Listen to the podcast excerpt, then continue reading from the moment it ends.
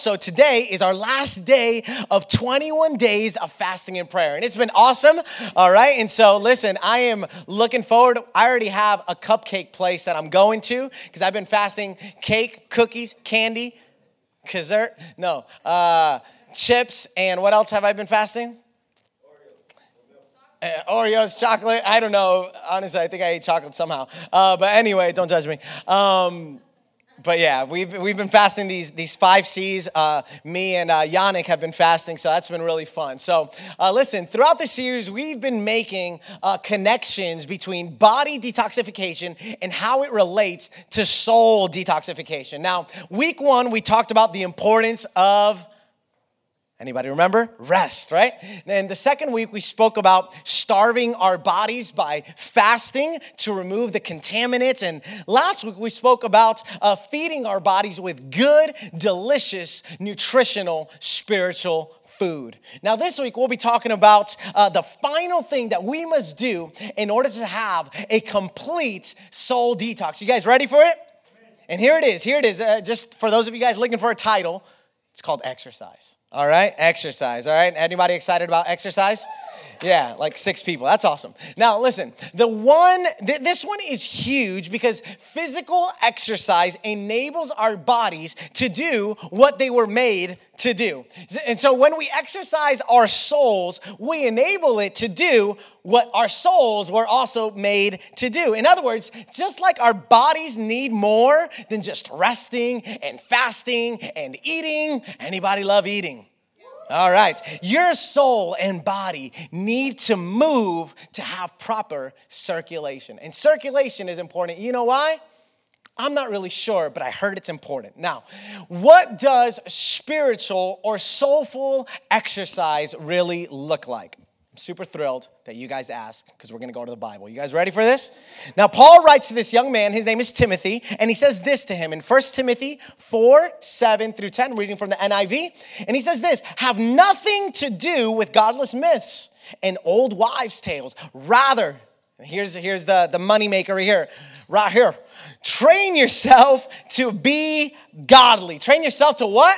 Be to be godly. For physical training is of some, there it is, it's coming, is of some value, right? But, can y'all say, but? But godliness has value. I'm sorry, that was inappropriate. Has value for all things. For what? For some things? No, no, no. It's different than physical training. Physical training has value for, but godliness has value for all things. That's good. Holding promise for what? For both the present life. So, in other words, we get the benefits right here and now. But not only that, because body training, if you will, gives you benefits for this life alone. You're not coming with your bulky uh, body up into heaven. I mean, I wish you would go up with your muscles, but it's just you're gonna get a new body, a glorified body. Anybody excited about a new glorified body? Yeah. And so, but it has, again, godliness holds promise for both the present life and the life to come. And then he finishes it off right here, at least this is where I'm going to kind of close nine and a part of 10. This is a trustworthy saying that deserves what kind of acceptance? Partial acceptance? No, full acceptance. That is why we labor and strive. Now, Paul tells Timothy, train yourself to be what?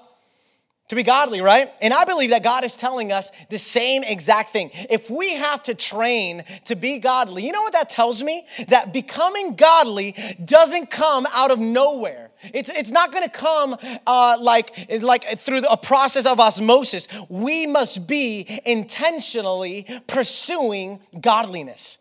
It says you train yourself to be godly. It doesn't say, hey, listen, if you yield yourself to God, God will train you to be godly. No, no, no. It says you train yourself to be godly. The same way that a six pack, like the one that I don't have over it's, it's hidden somewhere there, okay? But the same way that a six pack only comes with effort and discipline, so does godliness. Isn't that good? Now, first, we need to learn to be godly. Then, we need to learn to practice becoming godly or being godly until we become skilled in it. And that means that the same devotion that an athlete gives to become skilled in a sport. Have you guys seen like the practice and all the details that go into like an Olympic athlete, right? You know, the same devotion that an athlete gives to become skilled is the kind of devotion we should be giving to our walk with God. So, how's it going for you? Going good? Yeah. Now, as Paul writes to Timothy, he uses a training metaphor because he knows that Timothy was very, was probably very familiar with the, honestly, there was a body obsession in that day. Not very different than the body obsession of our day. Some things never change. Now, please allow me to do a quick parenthesis and then I'll get back to the message. Is that all right? All right, this one is just worth the price of admission, all right? So notice Paul doesn't discount training and exercising one's body. He recognizes that it has some value, but not all value. And so, all throughout the scripture, you'll notice that God encourages us to take care of our bodies. It is something that we are called to do. And so, hear me God wants you to take care of your body. It is indeed the temple of the Holy Spirit. Now, however, don't allow, look at me, don't allow the world to get you obsessed with your appearance to the point that you're ashamed and embarrassed by how you look. That should never happen. There's so many people that are frustrated with their body, whether it's because they have too much of that or too little of the other thing, you know. And as I was preparing, I felt in my heart, you know, just even in the middle of the message, just pray and declare that every inordinate obsessions with one's body that anybody came into this place or that hears this message later on is broken right now and every bondage to any eating disorder that may be represented here or by anyone, again, who listens, I declare that those chains begin to fall right now. And I pray right now for the spirit that brings anorexia, bulimia, binge eating, restrictive eating, weight obsession, excessive exercise to cease its influence in our lives right now. In the name of Jesus, amen. And I pray that God would remind you would remind us that you are indeed beautifully and wonderfully made. Amen. All right, closing parentheses. Now, so Paul uh, uh, emphasizes, yeah, he emphasizes training yourself physically has value again for some things, but training yourself to be godly has value for again for what? For all things. And so being godly affects every single area of your life. And so being godly is an absolute must for your soul. You guys here? All right. Now, not only does it, again, carry promises for this, this life, but for the one to come. In other words, unlike your body that has temporary value, godliness has eternal value. So, what is godliness and how do we train ourselves to be godly? I mean, honestly, this is this can be a series all in and of itself, but I decided to focus on, on a few main points over here. Now, two of the main things that fall under the umbrella of godliness is reverence and respect. What are they? Reverence and respect. So to be godly means you have rever- you have a reverence and a respect for God and not only for God but also for other people. Now, there's one area of reverence uh, that I'd like to focus on briefly that perhaps you, you may not have heard of this. Uh, very very frequently but i remember growing up that there was this high regard uh, for reverence when it came to the church temple as they called it uh, for um, as they you know they would call you know this this church building this church auditorium they would call it the temple or they would call it uh, the sanctuary. To be honest sometimes it, it feels like it, felt like when people would call the um, the auditorium, like the temple or the sanctuary. It, just sounded, uh, and not only that, but there was a lot of things that sometimes in the church growing up felt a little bit too formal uh, and conservative for my liking. This coming from the guy that's wearing a suit, right? Now, in my opinion, the church protocol and procedures were at times a bit kind of exaggerated or even a little bit religious. Anybody felt that way growing up in church? Okay, now, but I'm wondering if sometimes the pendulum has now kind of uh, swung on the other to the other end, wherein our freedom from the exaggerated, stuffy formality of religion, sometimes I think we've become a little bit way too casual, laid back when we enter into this place of worship. Just my opinion, though. In the name of becoming, I don't know modern. And so it, I, I don't know, there's just some things that, that throw me off a little bit. And I'm trying to find uh, that balance. But and here's what I believe I believe that God is calling us to recapture some of the lost beauty that there is in this word reverence, which you don't hear that often. What if every time we entered this church building where the church gathers, I love how Cookie was talking about that earlier. What if we were more mindful that this is unlike any other place? Regardless if, I mean, let's just say that we were meeting in a space that was like a multi use. This place, when the church gathers, it becomes like any, like a, it becomes unlike any other place on this planet. That first and foremost, this place is a place to contemplate and marvel at the majesty and wonder of God. What if we became that even more? Wouldn't that be wonderful? What would it look like if we came with this kind of attitude and reverence and respect every time we came into the house of God? Now, this building has been dedicated, has been consecrated to experience God's power and glory. And I pray that this would be people's experience every single time that they entered into this place. And again, I, I just, I don't know, I, I just, I want to be careful that in the name of making this place, you know, so welcoming and comfortable and I don't know, modern uh, for others, that we don't miss creating an environment that contributes to giving people what matters most. And this is what I believe matters most an experience with God an experience with the God of the universe who's worthy of all reverence, of all worship, of all honor, of all adoration, of all admiration, of all estimation and respect. I just really believe that he does. And so that's, I, I believe, one area that I think that godliness could fall under. Now, respect is another part of, of what being godly means. One definition of respect is to consider God's feelings, desires, and commands in every action that we do. So the good news is that John, uh, the disciple John, he writes that God's commands are not burdensome. So I don't know what you think about when you think of, oh man, I got to respect God's commands. That's kind of tough. Well, John says that his commands are not burdensome. So I want in on that. And with that said, I hope it's clear that reverence and respect are a big part of what it means to be godly. Everyone there?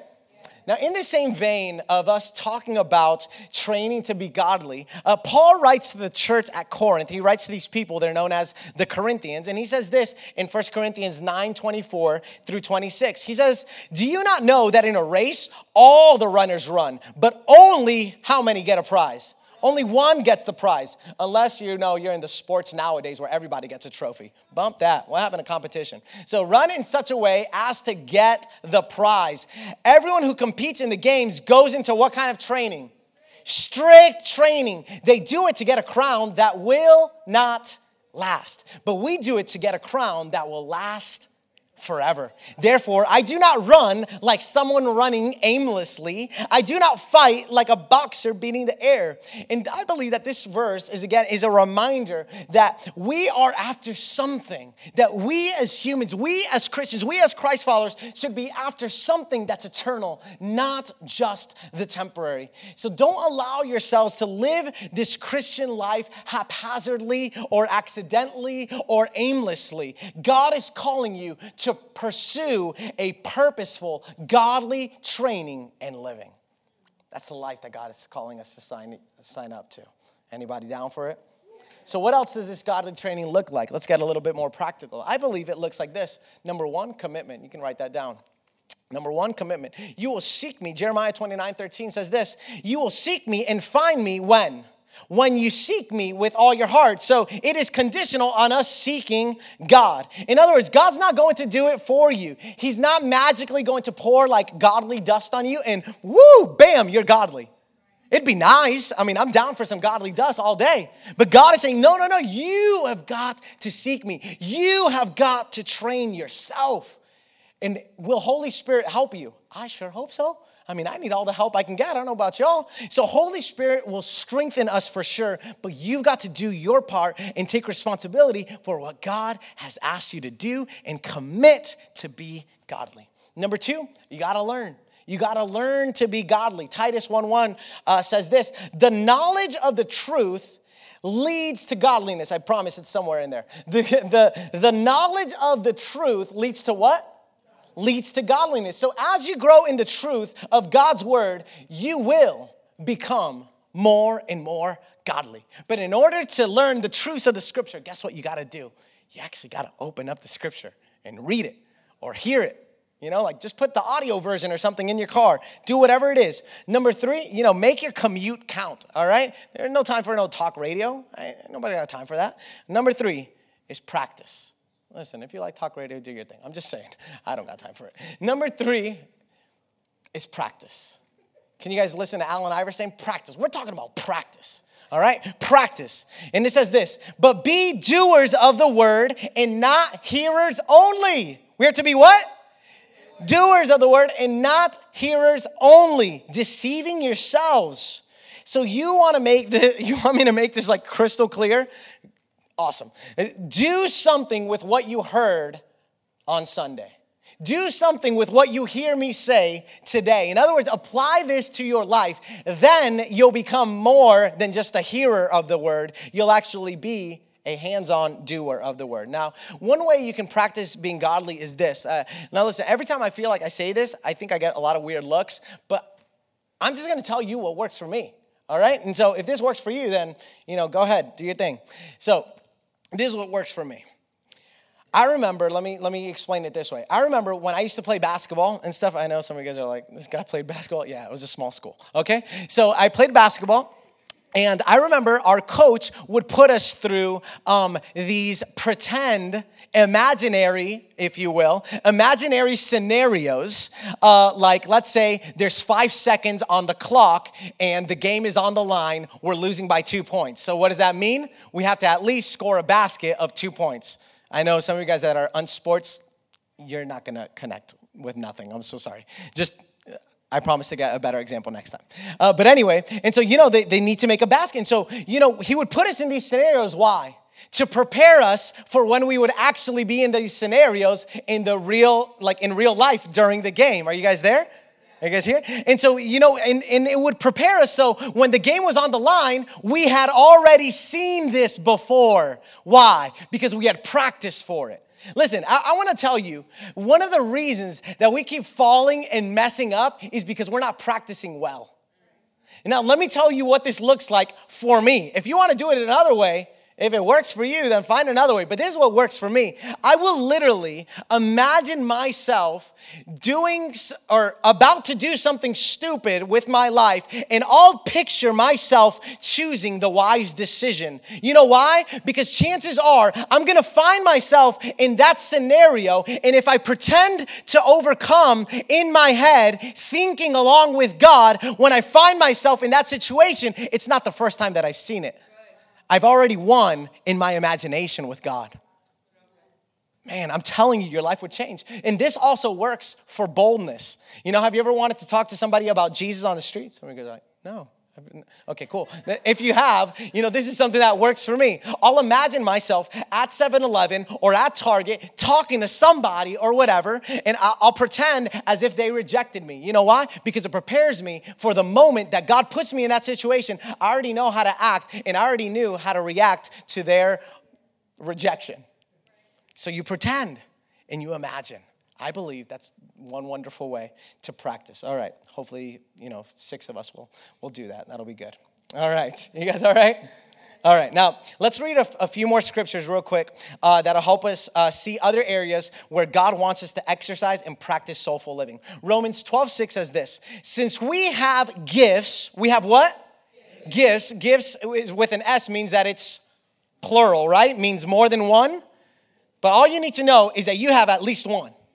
Probably more, but you have at least one gift. Since we have gifts that differ according to the grace given to us, each of us is to exercise them accordingly. So you have gifts, and my question for you is how are you exercising them? Or are you exercising them?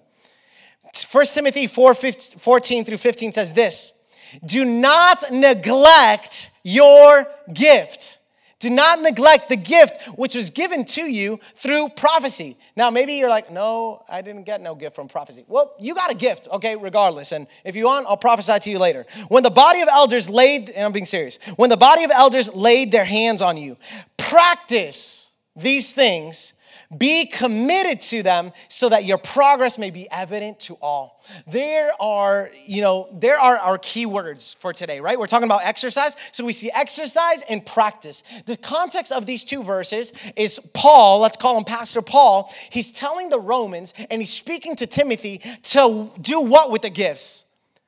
To practice them, right? To practice the gifts that they've received. In the second passage, Paul tells Timothy to practice, and then he says this he says more. Man, I love this. I'm so psyched about this. Do you guys see my psychness? Yeah, I'm super psyched. It's true, it's real. I promise. I'm not faking it. And he says this and be committed in such a way that others notice your progress. God tells us, be so committed to developing the gifts that I've given you so that other people notice the progress that you're making. That's good stuff. So, how does this apply to us? All of us here have received at least one gift from God. And in the same way that God uses Paul to address Timothy, I humbly believe that God at this moment wants to use me to address each and every one of you. Let me do this by asking you a few questions. Is that all right? Do you know the gifts that God has given you? Do you know? If not, we as a church would love to help. I know I talk about it every single week, but we have this thing called Next Steps. I'm not sure if you guys have heard about it. It is all about helping you discover the reason for why you're here on earth. It's here to help you discover the gifts that God has given to you.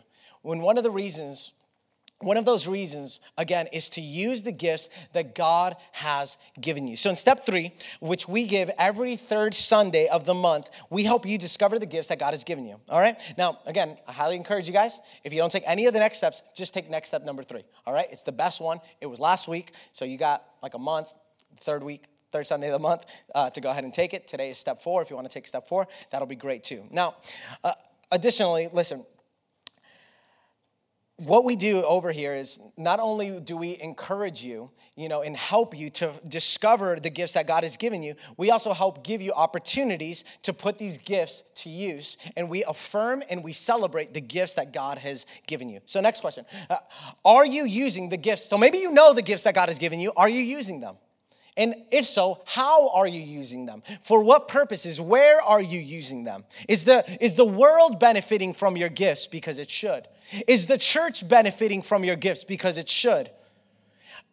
If not, it would be wise to heed the words that Paul gives to Timothy, that it is the words of God speaking to you.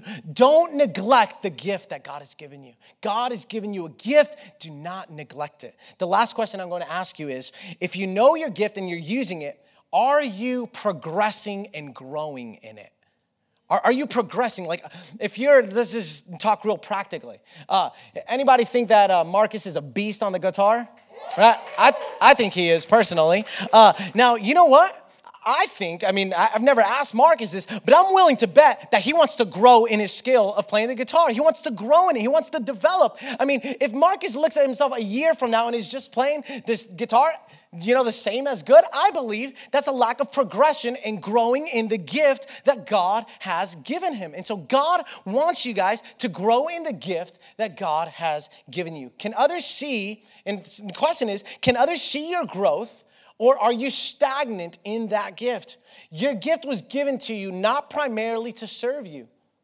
It wasn't even given to you to serve you, but to be a gift to others. Your gift was meant to be a gift to others. And others, look at me, other people need your gifts. I mean, seriously, I need Julie's gift. Did you hear her voice? I love it. It helps me take me to the throne room. Now, Romans, I told her over there in the hallway, I'm like, I think I went to heaven with you with that song. That was so awesome, so powerful. Romans 12 11 says this, if you didn't believe me. Romans 12 11, one of my favorite verses. Never be lacking in zeal. In other words, uh, in passion, in an appetite, ardor, fire, devotion, but keep your spiritual fervor doing what? Serving the Lord. Some versions of this Bible verse say, Do not be slothful. Do you guys know what slothful is? You guys seen those sloths? Right? Have you seen that movie, that sloth movie? It's not really a sloth movie, but it's, what is it, Zootopia? Yes. You know, anyway, uh, I digress. Do not be slothful. Other versions say this do not be lazy. Don't be lazy. Your, you know, your spiritual fervor, again, is your passion, your enthusiasm, your intensity for God. Now, listen, your intensity might not look like mine. I'm an extrovert. This is what it looks like. I'm firing at all cylinders. If you're an introvert, it might just be yes, and that's your intensity. But are you intense at your level? Are you intense for God at your level? How many want your spiritual fervor and zeal for God to keep growing? Amen. The passage tells us that one of the solutions to not fall into laziness is to keep the fire, is to keep the hunger, is to keep the passion, it's to keep the enthusiasm and intensity for God going. And you know how you keep it going? At least one of the ways is by serving. Is by serving, it's by giving, it's by using the gifts that God has given you. So, the way you keep your spiritual fervor white hot and boiling. Literally, this verse is it, it gives the connotation, the meaning of that our faith for God has got to be boiling. Like boiling, like bubbling up, man. I'm like seeing it in my head. You guys ever seen water boil like for eggs? That's how our does your faith look like that? I feel like the spirit of my dad got into me. boiling. Our faith is supposed to be boiling, and you get it boiling by serving. This is found all throughout the scripture. Check this out. Hope you guys like the Bible because just giving it to you. Second Timothy 1 6 says this For this reason, for what reason? For this one, I remind you to fan into flame the gift of God, which is in you through the laying on of hands. What Paul is telling Timothy here is that the gift that God has given him is like a flame that he's got to keep burning alive by using it and by feeding it. Feed the flame. Feed the flame of your gift. Fan the flame means you make the flame grow. Some versions say, stir it up. Stir up the gift that is within you. Make full use of the gift. Keep in full flame. Keep it alive. Keep it ablaze. The gift of God that is in you. You must feed the flame of God, the, of the gift of God that God has given you. And one day, one way that you do that is by using the gift that God has, has given you. Your gift is like a fire, and it's a fire that is capable of dying out through neglect. So, how's it going for you? The Lord wants the flame of the gift that He's given you to grow, to flourish, and become a wildfire that spreads. He wants you to use, He wants to use you and the gift that He has placed you. Look at me. And I'm not, I'm not exaggerating. He wants to use your gift to impact the world around you greatly. And your world may not look like the world, but if you begin to change your world, you'll begin to change the world you have something great to offer. You have something great to offer in your workplace, at your school, wherever it is, wherever you are, in your family, in your friends, whatever that looks like, you have something to offer. So, as we end this series, Soul Detox, talking about exercising the various facets of our soul, in particular, obviously, we've been talking about training to be godly and practicing our gifts. What next step is God calling you to take? What next step is God challenging you? Are you committed? Are you learning? Are you training to become more godly? In what areas of your life do you need to become more godlike? Think about the areas of your life where you need to become more godlike. Those are the areas where you need to be doing that imagination practice that I talked about. It's in those areas where you're failing, where you're falling. Lastly, what and how are you doing? Like, what are you doing with the gifts that God has given you to make the world around you a better place? What are you doing with them? Are they growing? Can the evidence of you growing in them, is it evident to all? Can other people see your growth? I trust that a soul detox has occurred in you throughout this series. And if not, I hope that you're at least on your way there. Let me pray with you real quick. Go ahead and stand up. Father, I thank you so much, Lord. I thank you, Lord, for the passion for your word that you've given me, Lord. And for the passion that I, I, that I hope and trust and believe that is in so many people here. And if not, I'm just praying that it'll be just like contagious. Lord, we want to grow in your word. We want to follow you. We, we really want to do this whole training to be more godly in every area of our life. God, we want to grow in these gifts that you have given us. Help us to take those next steps. Father, we are so thankful for all that you've given, for all that you've done.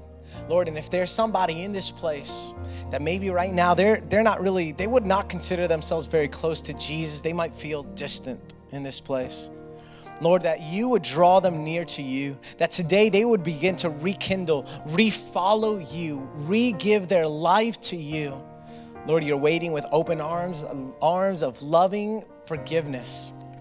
And so, if there's anybody in this place, I just want to make a quick call right here. If you're in this place and you feel like you, you, need, uh, you need to hit the reset button, you and God, man, this would be a perfect day to do that. If you're here and you want to respond, you want to say, Yes, Lord, I, I need you. I need you. I, I want to move away from all these things that I've done. Man, the Lord is loving you, forgiving you. Eh, man, He is He is all for you. No shame, no guilt, none of that. I want you with the boldness that God has given you to at the count of three, raise your hand right there where you're at. And we just want to celebrate with you. If that's you and you want to walk with Jesus, follow Jesus again, or perhaps even for the first time, I want you to raise your hand at the count of one, two, three. Raise your hand right there where you're at. Awesome. Awesome, awesome, awesome, awesome. See a hand back there too. Awesome. Father, I pray for these two hands represented, Lord. These two hands that represent a life, um, a soul, a story, a purpose, a plan, so many gifts, Lord. I just ask that you would give them assurance of salvation and assurance of your love, of your forgiveness, that you died in their place on the cross for their sins. You took the te- death that they deserved and you gave it to them to give them life and life more abundantly, not only here on earth, but in heaven. Heaven with you, eternity with you. We love you, Jesus. We thank you once again for this time that we could celebrate you. It's in your name I pray. Amen. Amen. Come on, give one more hand to God and y'all can grab it.